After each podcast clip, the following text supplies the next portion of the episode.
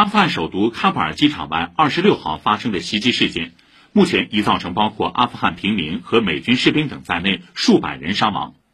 据央视新闻今晨报道，死亡人数已上升到一百七十人。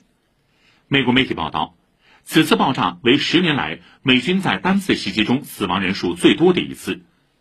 美国总统拜登表示，将打击发动袭击的伊斯兰国阿富汗分支，同时将继续按计划从阿撤军。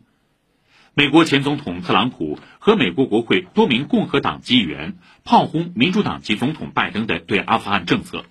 有人要求他辞职或提议对他发起弹劾程序。